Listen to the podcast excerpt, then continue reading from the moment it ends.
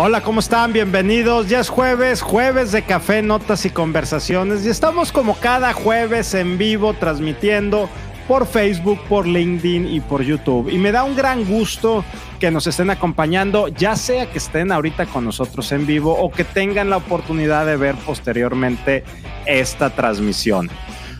Bueno, el día de hoy vamos a platicar de un tema de esos que suelen ser, pues a veces como películas de terror a veces esos temas que terminas y uno termina pues no, no tan contento, por no decir así medio triste y deprimido. Vamos a platicar de las expectativas económicas de 2022, pero como son temas a veces difíciles de abordar, pero como los impuestos y la muerte, dijera aquella película de Joe Black, tenemos que acompañarla con cerveza porque si no va a ser más difícil de digerir este tema. Y vamos a estar platicando con un experto en temas de perspectivas económicas a nivel país, que es editorialista en el financiero y que trae una experiencia y un bagaje muy padre en estos temas. Entonces, ya saben, preguntas sobre lo que va a pasar el año que entra pues se las podemos ir haciendo como si fuera adivino y nos fuera a dar la, la, receta secreta o la respuesta. Sé que, sé que seguramente no, y ahorita nos va a decir que no, pero ustedes como quiera hagan en las preguntas. Me da un gran gusto que estén aquí con nosotros el día de hoy, este jueves, hablando de este tema, expectativas económicas. Esto es Café, Notas y Conversaciones Live de Human Leader. Ángel, ¿cómo estás? Bienvenido, buenas tardes. Buenas tardes, Rogelio. Encantado. Eh, muchas gracias por la, por la invitación y muy agradecido con la gente que nos acompaña el día de hoy también a través de, de redes sociales. Un gran gusto que estés aquí con nosotros. Yo no sé qué tanta gente vaya a ver el día de hoy, porque luego ya ves que estos temas es mejor pues dejarlos pasar, ¿verdad? Que, que, que ya cuando llegue ya será momento de, de cruzar el tema. Es como, como cuando hablamos de pensiones, ahí como que se aparecen los fantasmas y nadie llega, pero bueno, son temas que tenemos que abordar, son temas importantes en la realidad que hoy, que hoy estamos viviendo y la verdad es que es un gran gusto. Tengo la oportunidad de conocerte ya de hace muchos años, Ángel, y de seguir lo que, lo que estás haciendo recientemente y, todo el contenido que estás creando en esta materia. Entonces va a ser un gran gusto estar platicando antes de que saques tu bola de cristal y empieces a pronosticar qué va a pasar el año que entra y dentro de un año poderte decirle fallaste a todas, Ángel. Vámonos por la primer pregunta y más importante para nosotros. ¿Quién eres tú? ¿Quién es Ángel Más? Bueno, eh, como bien dijiste, mi nombre es Ángel Más. Eh, actualmente trabajo eh, como director de estudios económicos y relación con inversionistas en Grupo Único, que es una financiera no bancaria ubicada en Ciudad de México y que tiene cobertura prácticamente en todo el país. Eh, mi, carrera adicional al ámbito financiero, también me he dedicado a, cuestión de, la enseñanza. Por ahí tengo la coautoría de, un par de libros, eh, algunos casos de estudio para la, la Escuela de Negocios de Harvard. Y pues, ¿qué más se puedo decir? No, este, soy padre de familia, casado, eh, eh, con, con, con, con, una niña, una hija. Y pues bueno, ese es un, un, resumen muy, muy breve de, de quién soy, ¿no? Muchas gracias Ángel y la verdad es que un placer que estés aquí con nosotros el día de hoy y vámonos directo a este tema y vamos a tratarlo de abordarlo desde una manera bien sencilla para no salir tan tristes después de, de esta conversación Ángel. Te platicaba antes de que entráramos al aire que tuve la oportunidad de ver este un video que subió hace un par de días eh, Macario, Macario Esquetino. Esquetino, siempre pronuncio mal su apellido y nos planteaba pues un 2022 muy poco promisorio. Y él por ahí decía que septiembre iba a ser así medio caótico del año que entra porque se iban a dar ciertos supuestos y ahí, ahí lo va comentando y terminas hasta como que con dolor de estómago cuando escuchas ese tipo de cosas. Entonces, no se trata pues de disfrazarlo o de cambiarlo, ni mucho menos, pero sí podemos escuchar puntos de vista diferente y algo que se me hace bien interesante es que tú en tus este, editorialistas, en el, eh, tus artículos de opinión en el periódico El Financiero, has estado dándole seguimiento y haciendo ahí algunos pronósticos que le has estado atinando en cuanto a inflación, eh, incremento de tasas del Banco de México. Entonces, pues bueno, vamos a ver qué tal está funcionando la bola, este, iba a decir la bola de billar, no es bola de billar, la bola para adivinar el futuro. Y platícanos un poco, Ángel, ¿qué podemos esperar el año que entra expectativas económicas 2022? Mira, para poner un poco en contexto, Rogelio, eh, tenemos que tomar en cuenta que el año pasado tuvimos una contracción muy severa por derivado principalmente por, por el COVID y que eso trajo una reducción jamás vista, al menos en los últimos 100 años de, del PIB. Y en este año se esperaba precisamente que a raíz de esa contracción tan fuerte tuviéramos un, crecimiento, pero más que todo por el efecto estadístico, ¿no? Este, vayan, eh, es muy fácil crecer cuando vienes de, de, un, punto negativo, ¿no? Y eh, cuando eso sucedió y muchos colegas eh, lo, comenta, lo, lo, comentamos inclusive, decíamos, oye, vamos a suponer que en 2021 se crezca a una tasa alta, precisamente por la contracción tan severa que, que hago referencia pero ¿qué va a suceder cuando se normalice ese crecimiento, sobre todo la proyección hacia, hacia 2022, que es lo que preguntas, ¿no? Eh, hoy por hoy, eh, el famoso efecto rebote, como le llamamos los economistas, de, decir, oye, venías de una contracción y, precisamente eh, ese rebote le, llaman al crecimiento exacerbado que, que entre comillas se ha tenido ahorita en, en, 2021. Eh, y, lo explico entre comillas porque ya cifras del tercer eh, trimestre del año en cuestión del PIB ya vimos que hubo una contracción. Vaya, entonces eh, eso ya, ya, ya empieza a generar algunos focos amarillos, no quiero decir rojos, porque pues todavía, vaya, el, crecimiento es considerable, no como se tenía estimado al principio del año, que era del 6% o, o, ligeramente por encima del 6%. De hecho, las expectativas se han estado ajustando en las últimas semanas a la baja. Eh, y el otro punto importante resaltar es que eh, mucho de este crecimiento proyectado para México, tanto para 2021 como los años venideros, y, ha sido parte de la historia inclusive, obedecen más bien al factor externo, o sea, a cuestiones que no dependen propiamente eh, del gobierno mexicano, sino de lo que sucede con nuestros vecinos del norte, en pocas palabras, en Estados Unidos, ¿no?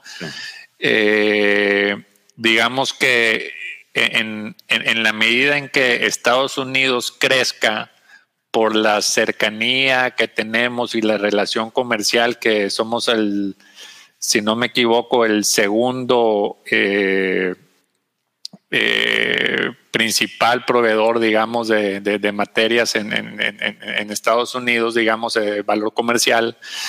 Eh, mucho de lo del crecimiento que, que, sucede en Estados Unidos, pues eso se contagia acá a nivel nacional, ¿no? Pero, pero son factores externos, ¿no? Aquí la, aquí la pregunta es, bueno, eh, desde el punto de vista interno, ¿qué se está haciendo, ¿no? Para precisamente detonar ese crecimiento. Eh, y, pongo sobre la mesa otro tema.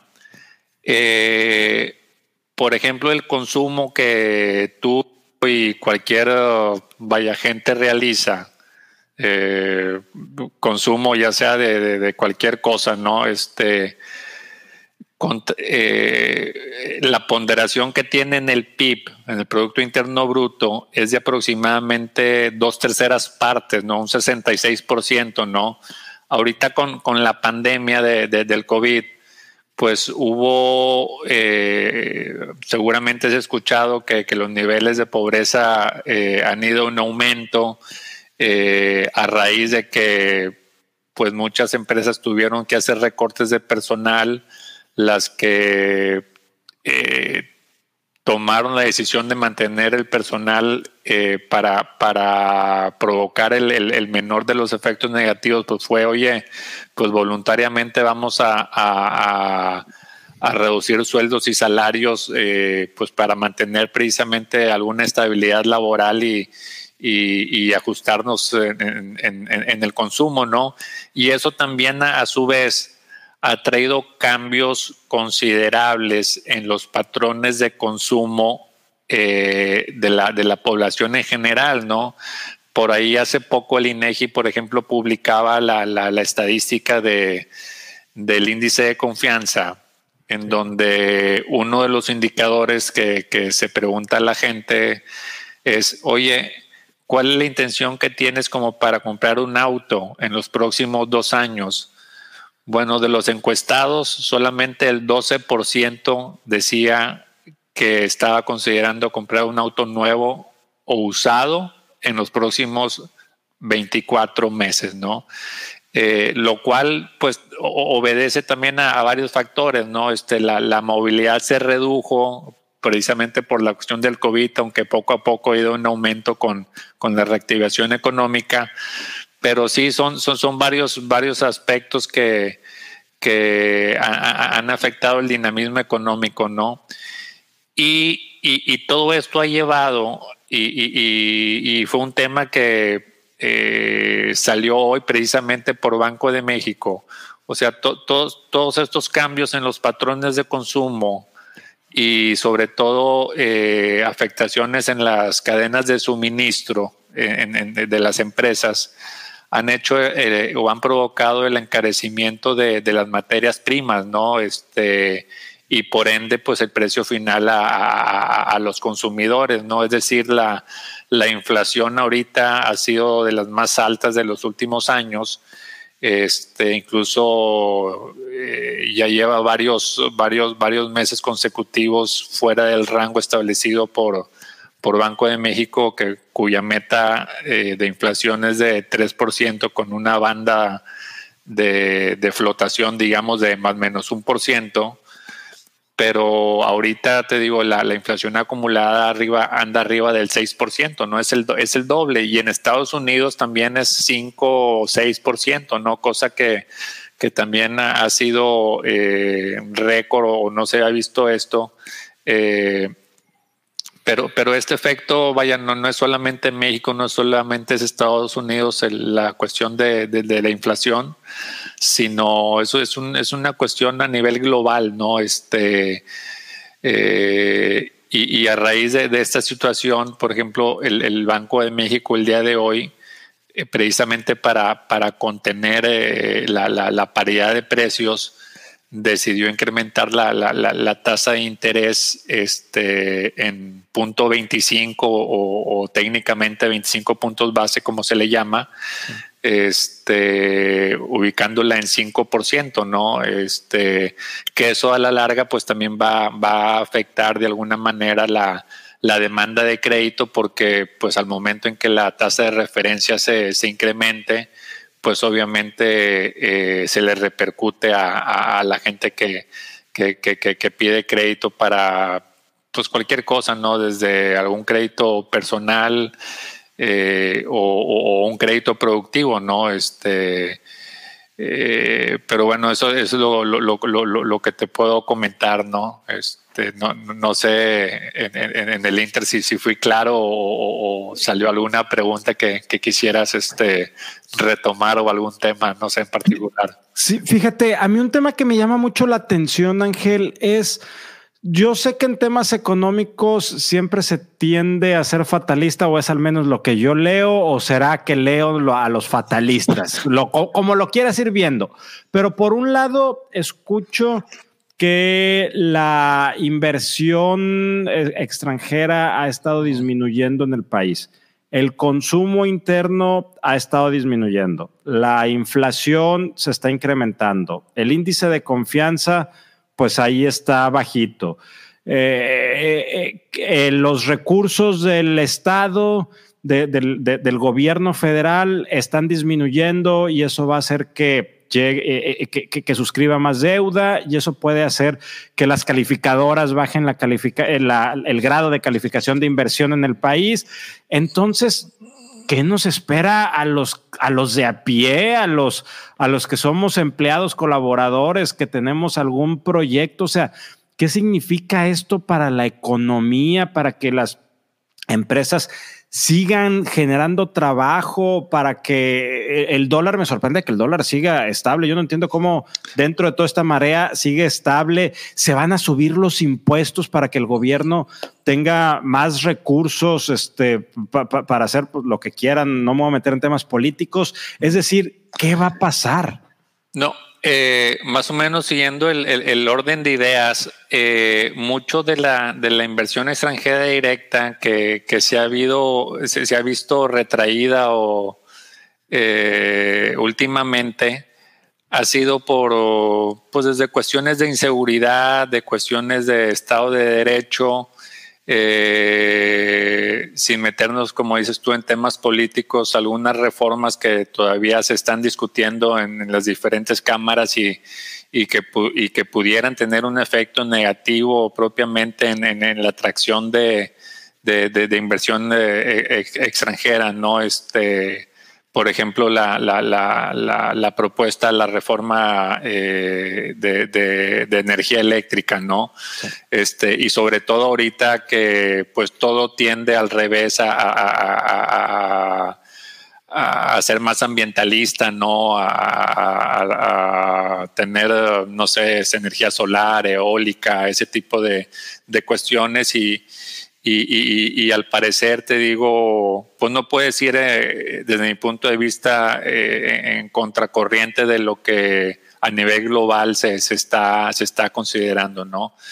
En cuestión de la paridad peso-dólar, que ahorita mencionabas también, y, que es un tema muy, muy interesante, eh, muchos dicen, oye, fíjate que, a diferencia de otras crisis, el dólar más o menos se ha mantenido, y digo más o menos este, porque todo es relativo, pero tenemos que tomar en cuenta que, en Estados Unidos eh, eh, el gobierno ha estado inyectando una cantidad extraordinaria de, efectivo eh, para apoyos a, empresas, a ciudadanos, este, vaya, hay mucha, mucha lectura al respecto de las cantidades que se aportan.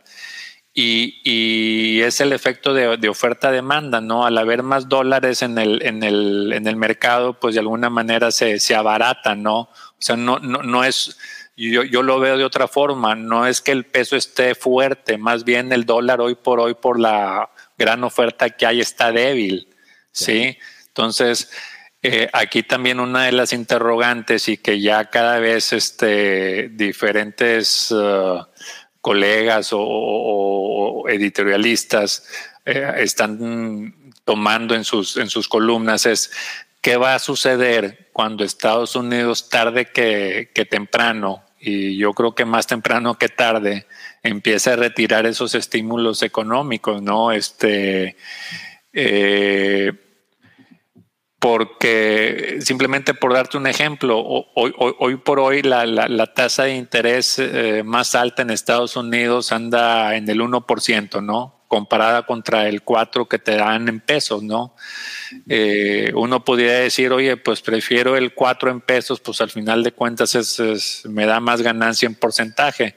Sí, nada más que, vaya, no, no, no, no por ser malinchista ni hablar mal de, de nuestro país, eh, pero hay monedas que se consideran duras, como en el caso de la, de la estadounidense o el euro, en donde en el momento en que empiezan a subir las tasas, eh, surge el efecto del famoso flight to quality, que le llaman, donde dicen, oye, pues yo prefiero tener un rendimiento bajo, pero en una moneda más dura, digamos, o de más peso, y, más aún cuando tarde que temprano, insisto, este, la, tasa de interés podría, podría incrementarse, ¿no? Entonces, ahí también eso provoca salida de, capitales, tanto eh, sobre todo en bolsa, buscando el reacomodo de los portafolios eh, de, inversión este, hacia, hacia rendimientos y monedas que sean más estables, ¿no? Que, que no tengan tanta volatilidad. Y esa también es otra de las interrogantes que, eh, si bien hoy por hoy los pronósticos de peso dólar andan cerca del 21-22% los futuros para, para el próximo año, pues eso es en este momento, ¿no? Este, de hecho, en economía, eh, digo, hay, un término que cada vez se, se, escucha más, no sé si, si, si, sea familiar para ti. Anteriormente se llamaba, se, se utilizaba el famoso forecast o las proyecciones, ¿no? Pero ahora se utiliza el, el nowcast. O sea, el día de hoy estoy pronosticando que mañana o a seis meses va a estar en X cantidad, en X precio. Pero la semana que entra la voy a volver a pronosticar y pues como se van ajustando precisamente eh, todas las variables económicas, puede que pues se, se, se, se, ajuste a la, a la, baja o al alza esa proyección, ¿no? Entonces, ahorita cuando, cuando la hay tanta volatilidad y, y, y, y tantos elementos que, que son difíciles, digamos, echarlos en una licuadora y, hacer, como dices tú, un, un, pronóstico como si fuera una bola de cristal, eh, por eso hay el chiste de los economistas, ¿no? Este, que dicen, oye, te tardas 12 uh, meses proyectando y 12 meses explicando por qué no se cumplió, ¿no? Porque al final de cuentas son proyecciones, te digo, pero eh, pues se tienen que ir ajustando y más en, en, en, en entornos así tan complicados este, como, como los que estamos viviendo, ¿no? Oye Ángel, tenemos, digo yo, sé que es muy aventurada la pregunta y sobre todo la respuesta que nos puedas dar, pero ¿existen los elementos financieros y económicos para que nuestra economía se deteriore de manera acelerada como ha sucedido en el pasado en el mismo país o como en Argentina en su momento y otros tantos países? que se están deteriorando y de manera acelerada? O sea, ¿es una posibilidad real o es una posibilidad remota? Pues mira, todo depende como quieras ver el vaso medio lleno, medio vacío, ¿no? Esta respuesta fue de consultor, ¿eh? la de todo depende. Sí, es de consultor. Pero, pero te, voy a dar mi, mi versión, ¿no? Y una crítica que se hizo mucho y, que también hace rato tocaste el tema de las famosas eh, calificaciones eh, eh, que tiene el país en grado de inversión. una de las limitantes que pusieron todas las calificadoras para que México mantuviera el famoso grado de inversión era que no se endeudara más de, no recuerdo el porcentaje exactamente, la, relación deuda a, PIB, ¿no? Ahorita creo que era el 40, 50%, digo. Eh, estaba diciendo Macario 51 hace ratito. Y, y la estimación que él hacía para septiembre era que en septiembre iba a estar en 60. Bueno, entonces uno, de los triggers, como dicen los, los, uh, las gentes de las agencias calificadoras, es, oye, que, que, no, que no se elevara tanto propiamente esa relación deuda a PIB. Eh, obviamente el año pasado, nada más imagínate, si, si el gobierno se hubiera endeudado cualquier cosita con la contracción tan severa que hubo en el PIB, pues esa relación se hubiera convertido a lo mejor arriba del 100%, no sé, habría que, habría que hacer el cálculo exacto, ¿no? Y, fue una de las razones, al menos de, eh, que dio el gobierno, decir, oye, yo no me voy a endeudar porque pues pudiera enviar una mala señal eh, en caso que las calificadoras eh, que ya me dijeron cuáles era la, uno de los criterios que, harían que, la calificación cayera, pues obviamente si ya me lo dijeron no lo voy a hacer, pero por, por el otro lado, o sea, por el lado de, la población, decías, oye, nunca hemos tenido una crisis como la del COVID, digamos, en los últimos 100 años y que ha durado, pues prácticamente ya lleva 18, 20 meses.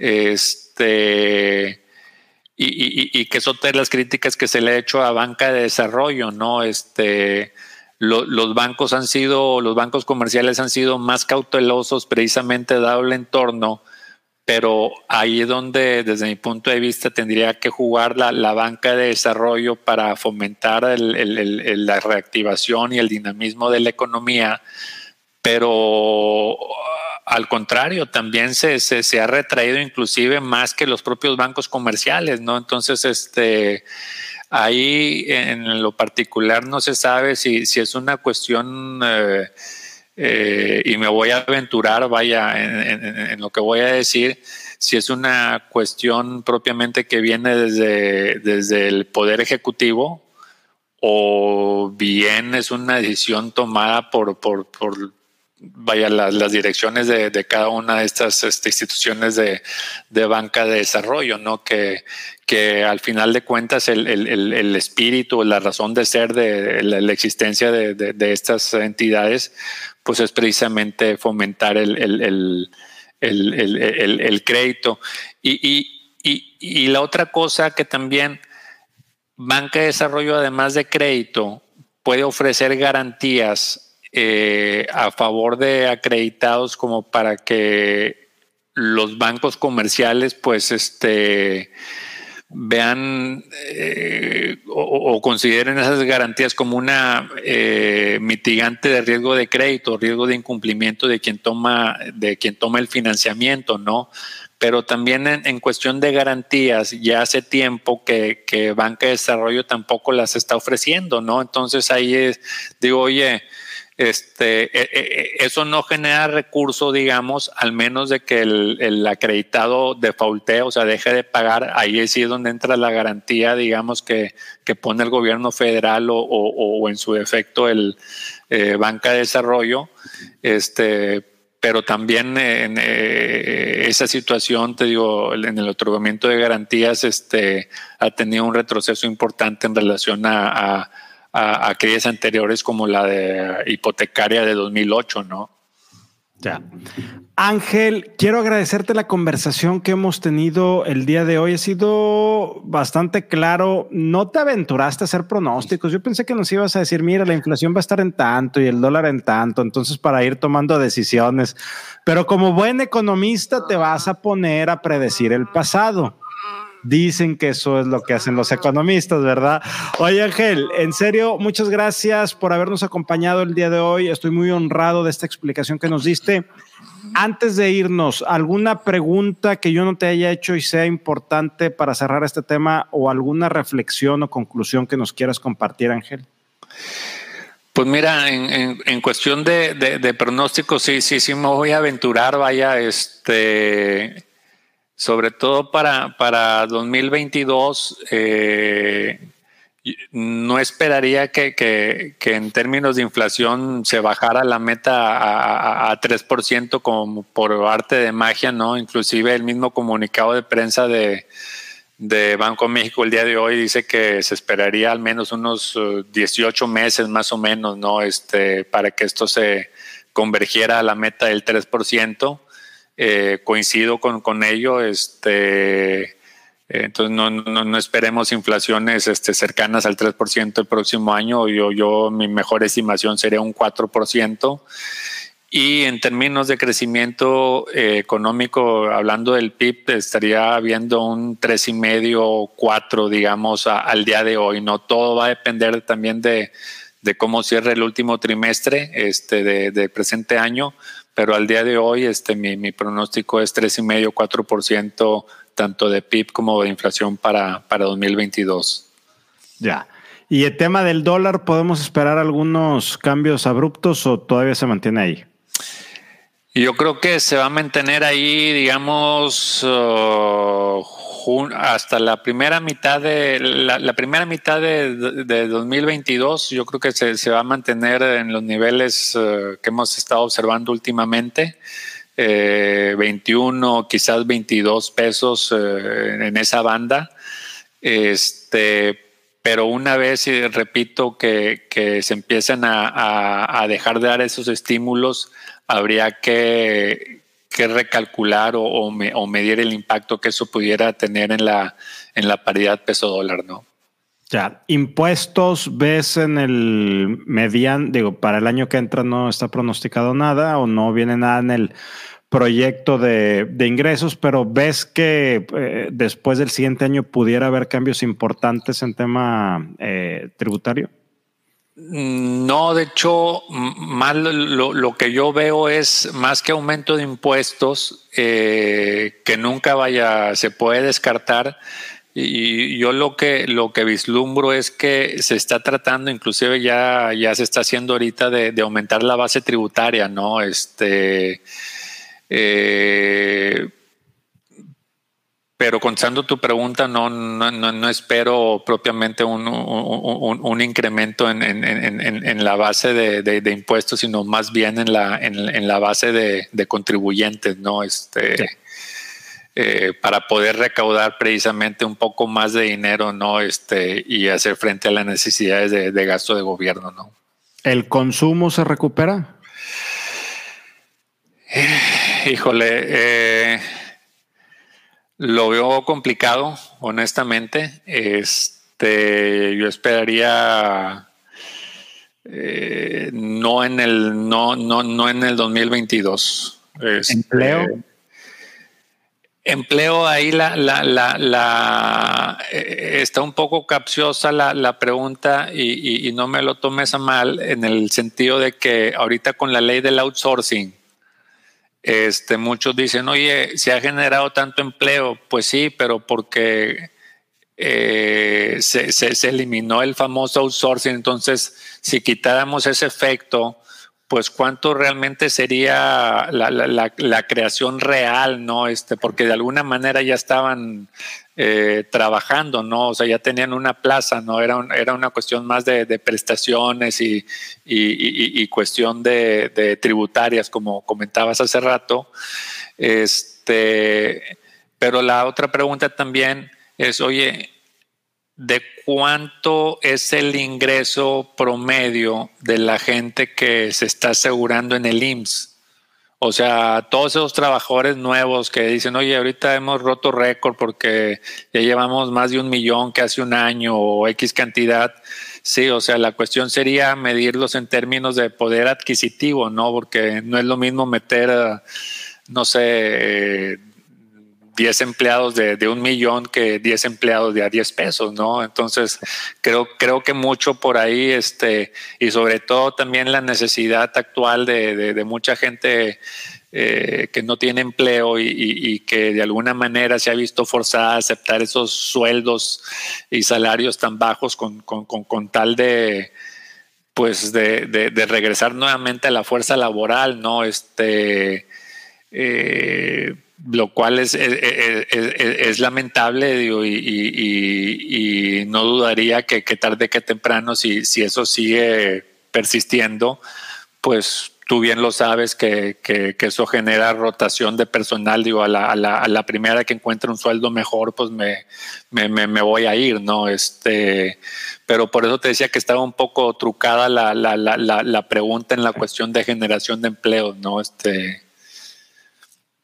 y PIB, hace rato decías que tú estimabas 6%, ¿eso estimas para el siguiente año? No, no, no, para, para el para el PIB es un 4%, entre 3 y, entre 3 y medio y 4 para, para el próximo año y la inflación también 3 y medio, 4. Este, digamos que en términos reales, o sea, el crecimiento es contando la, la inflación, pues estuviéramos en ceros, ¿no? Este, eh, que al menos no sería negativo, pero pues sí estuviera muy alejado de, del potencial que se tiene en, el país, ¿no? De crecer más y, y, sobre todo de tomando en consideración de lo que sucedió en, el año pasado, ¿no? la, la, bruta desaceleración, ¿no? Ya, oye, ¿y el índice de felicidad? No, no es cierto. Muchas gracias, Ángel, por acompañarnos. La verdad es que nos dio mucho gusto que estuvieras aquí con nosotros. Te mando un fuerte abrazo y gracias por darnos esta explicación y sobre todo por animarte a hacer estos pronósticos. Personalmente lo aprecio mucho. Gracias, Ángel. Te mando un abrazo. Igualmente, ya, ya lo estaremos viendo el próximo año a ver qué tan atinado fue. Se queda todo grabado, entonces aquí podemos regresar en cualquier momento. Perfecto, te tomo la palabra. Gracias y gracias a ustedes por acompañarnos también. Nos vemos la siguiente semana. Que estén muy bien. Buen jueves.